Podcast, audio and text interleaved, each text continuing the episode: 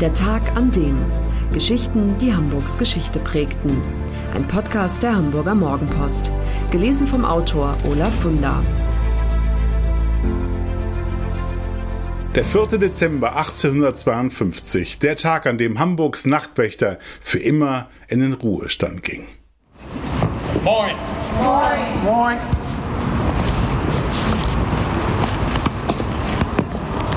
So eine Ansammlung von vielen Menschen sieht ein Hamburger Nachtwächter nicht sehr gern. Betretenes Schweigen? Nun gut, der Wunsch wurde an mich herangetragen, dass ich Sie, edle Bürger und überwiegend Bürgerinnen, vor lichtscheuen Gesindel zu schützen habe. Ist das soweit richtig? Ja. ja. Das nenne ich mal eine Aussage. Die Deichstraße in der Hamburger Altstadt an einem Abend im November. Ingo Vierk, der Nachtwächter der Speicherstadt, begrüßt seine Kundschaft.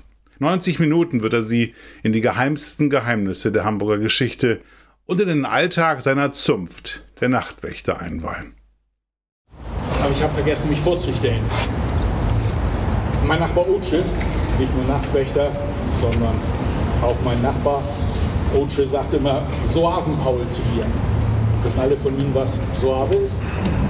Ja, so, Italofuse, nichts Tolles. Aber wir Nachtwächter, wir haben wirklich alles gesoffen, was in irgendeiner Form Alkohol enthielt. Und äh, da waren wir noch schon ziemlich schmerzbefreit. Nur Geld hatten wir nicht richtig viel dafür. Und äh, wenn du aber jeden Abend für so ein paar Kreuzer in dieser großen Stadt den Kopf hinhältst, vielleicht kaufen wir da noch mal Lütten dafür, ne? dann äh, ja, kannst du halt nicht an der Alster wohnen. So ist es. Und dann erzählt Ingo Vierk von einem denkwürdigen Tag in Hamburgs Geschichte. Und am 5.5.1842, Otsche und ich hier abends durch die Deichstraße, Otsche stößt mich an. Paul, sagt er, für eine Dienstreise. Dann im Weißen Haus ist er ausgebrochen, der große Brand. Am 5.5.1842. Flammen sehr schnell auf die andere Straßenseite, haben sich durchgefressen bis auf die Binnenalster. Den Hamburger muss sich kaum die Straße Brands Ende erklären. Da hatte sich dann der Hohe und Weise Rat endlich mal entschieden, eine Schneise zu sprengen, um dem Feuer mal Herr zu werden. Da waren aber schon 1900 Häuser und Speicher dem Erdboden gleich. Und äh, wir haben rund 30.000 Obdachlose in der, in der Stadt gehabt und ungefähr 50 Tote. Also 50 Tote bei dem Feuer war wirklich noch überschaubar, zum Glück. Aber immerhin, Drei Tage fressen sich die Flammen durch die Altstadt, ein Drittel Hamburgs wird in Schutt und Asche gelegt. Aber ohne die frühzeitige Warnung des Nachtwächters wären vielleicht sehr viel mehr Menschen ums Leben gekommen. Was hatten Nachtwächter eigentlich alles für Aufgaben? Die Zeit anzusagen zum Beispiel. Hört ihr Leute und bleibt ruhig liegen. Unsere Uhr ist stehen geblieben. Aber tut sie wieder schlagen, ja, das werde ich euch ja schon sagen. Kann sein, dass ihr das ein bisschen anders kennt. Aber wir Nachtwächter waren schon mächtig auf die Türme und auf die Kirchturmuhren angewiesen. Noch eine ganz wichtige Funktion, des Nachts die Zeit auszurufen. Und das hörbar, alle halbe Stunde. Jetzt stellen Sie mal vor, Sie laufen hier morgens um halb drei durch die Deichstraße. Hört ihr Leute, lasst euch sagen. Die Leute haben senkrecht im Bett gestanden. Neue Freundschaften sind da nicht entstanden. Ihr könnt sich darauf verlassen. Was auch ganz wichtig war, darum haben wir ja auch die Tour Herr Konstanzer und ich, auf 18.30 gelegt, weil um 20 Uhr muss ich die Stadttore verschließen. Das sind die Schlüssel fürs Millantor. Wir Nachtwächter hatten eine ganz wichtige Funktion, indem wir also die Stadttore um 20 Uhr verschlossen haben. Ein kleines Glöckchen klingeln, dann kriegt die Ochsenkar nochmal richtig die Peitsche, die Pferde, die Sporen, alle wollten rein in die Stadt.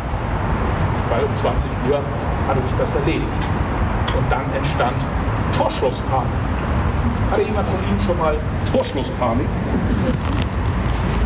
Jetzt entstehen Arbeitsgruppen, ne? Ja, ja, ja. Kein Problem. Ähm, dann konnten sich mit so einem Torschilling, einem Tortaler, der ist noch von 1852, noch einmal das Recht erkaufen, dass wir Nachtwächter in unserer grenzenlosen Güte die Stadttore aufgeschlossen haben. Es gab noch ein kleines Tor separat und dann sind sie noch schnell in die Stadt gekommen. Ich kann Ihnen nur sagen, da waren sie mit wilden Tieren und lichtscheuen Gesindel draußen vor den Stadttoren nicht besonders gut aufgehoben. Also das mal so ein bisschen dazu. Was war denn nachts noch auf der Straße? Lichtscheues Gesindel und wir, der Nachtwächter. Feinde, Alkohol, und die Müdigkeit. Wir haben auch nichts ausgelassen, um unseren schlechten Ruf zu unterstreichen. Wir haben mal kleine Schläfchen gemacht in irgendwelchen Eingängen, einfach mal den Hut runtergezogen. Das ging. Wir wissen ja nicht, warum Nachtwächter so einen großen Hut aufhaben. Das sagen sie nicht gegen die Sonne, das gibt einen Abzug in der Bildung. Das Gegenteil, gegen den Regen. Gegen Regen. Meine Assistentin ist vorbereitet. Regen der besonderen Art. Ich kann Ihnen auch sagen, warum. Ja, ja, ja, ja, ja, ja. Sie sind wirklich gut vorbereitet. Es war den edlen Bürgern und Bürgerinnen auf Erlass des Hohen und Weisen Rates erlaubt, nach 22 Uhr ohne Vorwarnung die Prinzentiegel aus dem Fenster zu kippen. Du stellst sich mal vor, da ruft noch einer, Achtung, was ist? Ich will das jetzt mal nicht weiter ausführen, aber Sie können sich das wahrscheinlich lebhaft vorstellen. Wir haben eine Franzosenzeit gehabt, der Generalmarschall und Gouverneur Davout, wenn ich ihn hier abends in der Deichstraße getroffen habe, der hat immer zu mir gesagt, Paul, Paul, hat er gesagt, wenn Straßencode leuchten würde, bräuchtet ihr hier keine Laterne. Also mit der Hygienie haben wir das hier in der Stadt nicht so richtig gehabt. Früher hat Ingo Vierk in der Speicherstadt gearbeitet, hat für einen Hamburger Pfeffersack Waren kontrolliert, Gewürze aus aller Welt. Nun ist er seit zehn Jahren als Nachtwächter unterwegs. Vierk hat den Anspruch, den Touristen keine Märchen zu erzählen, sondern, natürlich lustig und unterhaltsam verpackt, historische Wahrheiten zu vermitteln. Deshalb hat er, als er die Figur entwickelte, lange in Archiven geforscht. Auch heute noch verschlingt er alles, was er an Informationen über Nachtwächter bekommen kann. Besonders stolz ist er darauf, ausgerechnet im Staatsarchiv in München Unterlagen gefunden zu haben, die belegen, dass es Nachtwächter in Hamburg schon im Jahr 1300 gab. Damals, als die Stadt an Alster, Bille und Elbe noch ein unbedeutender Flecken auf der Landkarte war, reichten zwölf vereidigte Stadtdiener und ein paar ehrenamtliche Bürger aus, um des Nachts für Sicherheit zu sorgen. Im 17. Jahrhundert trieb sich in der aufstrebenden Handelsstadt immer mehr lichtscheues Gesindel herum. Deshalb wurden 60 ausgediente Soldaten für die Nachtwache rekrutiert. Als auch das nicht ausreichte, um der Kriminalität Herr zu werden, wurde 1671 die sogenannte Rätelwache ins Leben gerufen, benannt nach einem merkwürdigen Instrument, das anderswo auch Knarre, Klapper oder Rassel genannt wird, in Hamburg eben Rätel. Die Truppe war nach militärischem Vorbild aufgebaut, hatte einen Kommandanten an der Spitze, allerlei Hauptleute und Fähnriche und 483 Gemeine. Die Hauptwache befand sich auf dem Pferdemarkt, heute Gerd-Hauptmann-Platz, wo die Männer jeden Abend eine Stunde vor Torschluss unter den Augen der Bevölkerung eine Parade abhielten. Trommelwirbel ertönte, das Pfeifen der Querflöten war zu hören und im Takt der Marschmusik knallten Dutzende Stiefel aufs Pflaster. War die Zeremonie beendet, zogen die Männer ihre schicken blauen Uniformröcke wieder aus, legten für die Nacht ihr wärmendes und weit weniger schmuckes Gewand an und schwärmten aus grauer langer Mantel, Pelzmütze, am Koppel ein Säbel, in der Hand die erwähnte Rätel, in der anderen eine Lanze. So zogen sie durch die Straßen, die, wenn überhaupt, spärlich von ein paar Tranfunzeln beleuchtet wurden, meist aber rabenschwarz waren. Hamburgs Nachtwächter waren immer zu zweit unterwegs und teilten sich die Aufgaben. Der Röper, der Rufer, ging voran. Immer wenn die Turmuhr voll oder halb schlug, ließ er den Rätel schwingen, so dass ein knarrendes Geräusch ertönte. Gleich darauf rief er, "The clock had tine schlan, tine is the clock." Diese Prozedur wiederholte er so lange, bis er seinen kompletten Wachbezirk abgelaufen hatte. Zwölf Schritte dahinter folgte ihm der Sleeker, der Schleicher, der darauf zu achten hatte, dass links und rechts Fenster und Türen geschlossen waren und der ständig nach verdächtigen Geräuschen lauschen musste. Die Geschichte von Hamburgs Nachtwächtern ist spannend, faszinierend und reicht bis ins Mittelalter zurück. Umso erstaunlicher, dass bis heute niemand auf die Idee kam, sie einmal ausführlich aufzuschreiben. Aber tausende Bände zur Geschichte der Hansestadt gibt es aber verrückterweise keinen einzigen über die Männer, die jahrhundertelang für Sicherheit sorgten, während die anderen den Schlaf der Gerechten schliefen wie viele Nachtwächter in den Diensten der Stadt standen, was alles zu ihren Aufgaben gehörte, wer die Menschen waren, die diesen Job übernahmen und seit wann es sie nicht mehr gibt? Wir machen uns auf Spurensuche und stoßen auf ein Buch aus dem Jahr 1883. Hamburg wie es ist, heißt es. Autor Eduard Lehmann porträtiert darin sehr detailliert die Stadt und sämtliche ihrer Einrichtungen. Von den Nachtwächtern schreibt er mit großer Hochachtung. Es sind in aller Regel nicht altersschwache, gebrechliche, schlaftrunkene Menschen, so Eduard Lehmann, sondern kräftige, im mittleren Alter stehende, gesunde Männer, die vor einem Raufbolde, vor einem Skandalmacher oder Spitzbuben nicht fliehen, sondern ihm kühn standhalten. Lehmann weiter. Von 9 Uhr abends bis 6 Uhr morgens im Winter, im Sommer aber von 10 bis 4 Uhr versehen sie den Dienst auf den Straßen. Sie haben das Recht, jede Weibsperson, die sich nach 11 Uhr auf der Straße ohne männliche Begleitung sehen lässt, sofort zu verhaften.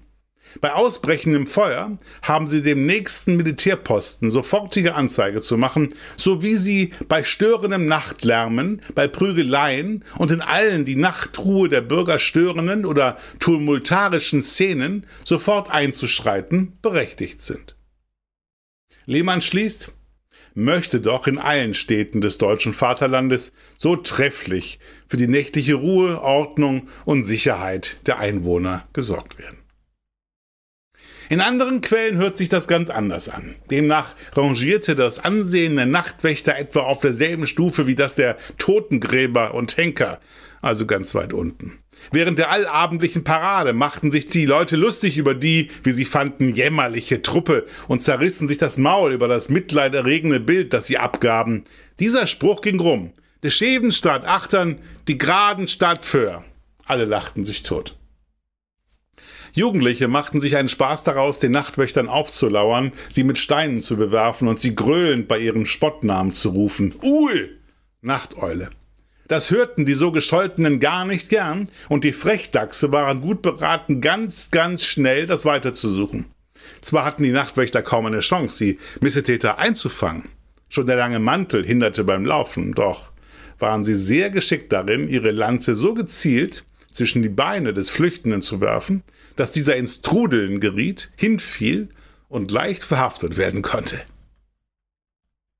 Nachtwächter war ein sehr schlecht bezahlter Beruf. So schlecht, dass selbst die Nachtwächterordnung ihnen auferlegte, sich für den Tag einen zweiten Job zu suchen, weil die geringe Entlohnung nicht ausreiche, um eine Familie zu ernähren. Das Arbeiten rund um die Uhr hatte aber natürlich Folgen.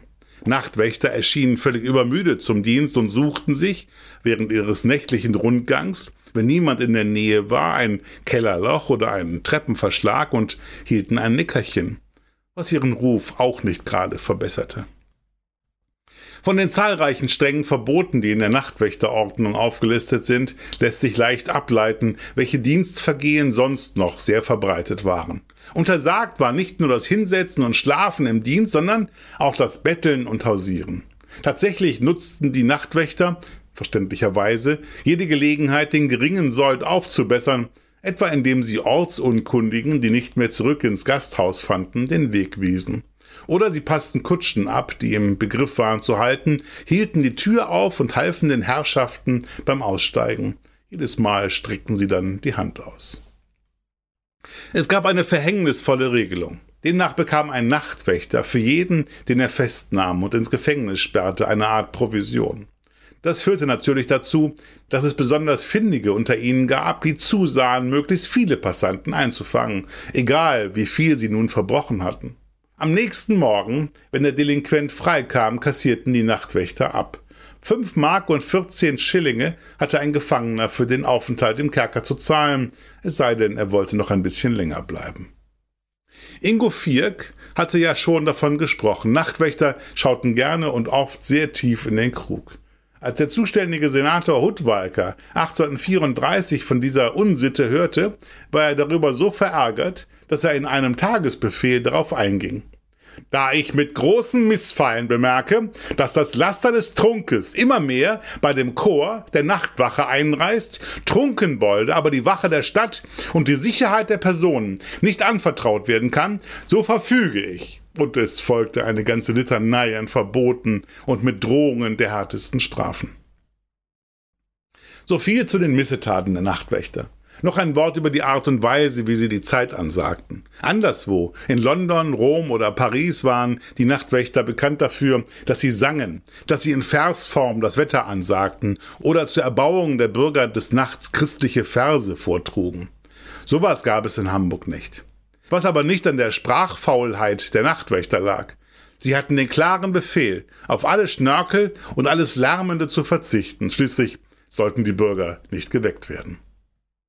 Nachdem nie jemand was daran auszusetzen hatte, dass die Nachtwächter die Zeit in Plattdeutsch ansagten, wurde dies Ende des 18. Jahrhunderts plötzlich zu einem Politikum.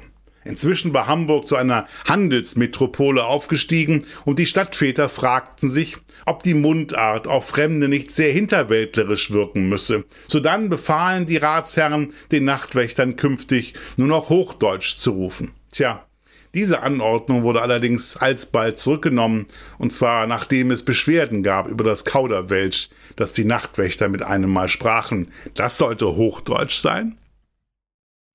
Mehr als 500 Jahre haben die Nachtwächter mit all ihren Eigenarten und Schrulligkeiten zu Hamburg gehört, wie der Michel, die Elbe und die Alster.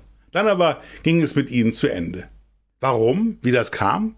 Ingo Vierk, unser Nachtwächter, erklärt es ihnen. Das da war der Tod von uns Nachtwächtern. Flächendeckende Gasbeleuchtung. 1845 hatte Hamburg flächendeckende Gasbeleuchtung. Gleich hier um die Ecke in der Johannesstraße leuchtete die erste Gaslaterne 1845. 1852 war dann Schluss mit den Hamburger Nachtwächtern. Man brauchte uns nicht mehr. Man hat uns aufgelöst. Sie sind alle weg. Bis auf mich. Ich bin immer noch da. Tatsächlich, am 4. Dezember 1852 ging der letzte Kommandant des Korps der Nachtwache, Johann Christian Grapengießer, in den Ruhestand und mit ihm der Rest der Truppe. Eins der letzten Relikte des Mittelalters verschwand.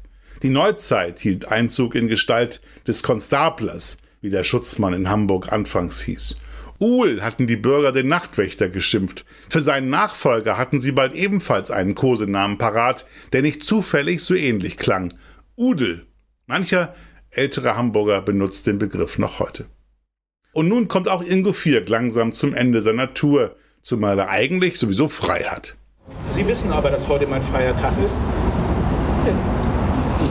Nachtwächter haben nur einen freien Tag in der Woche in Hamburg. Der dient nicht nur dem Bade, sondern auch der Familienplanung. Da ist ja eine gewisse Logik drin, weil sonst wären wir ja ausgestorben.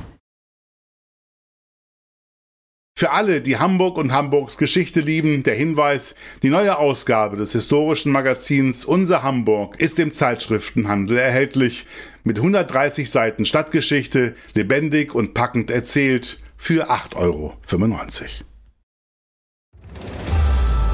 Das war der Tag an dem Geschichten, die Hamburgs Geschichte prägten. Eine neue Folge lesen Sie jeden Sonnabend in Ihrer Mopo und hören wöchentlich einen neuen Podcast.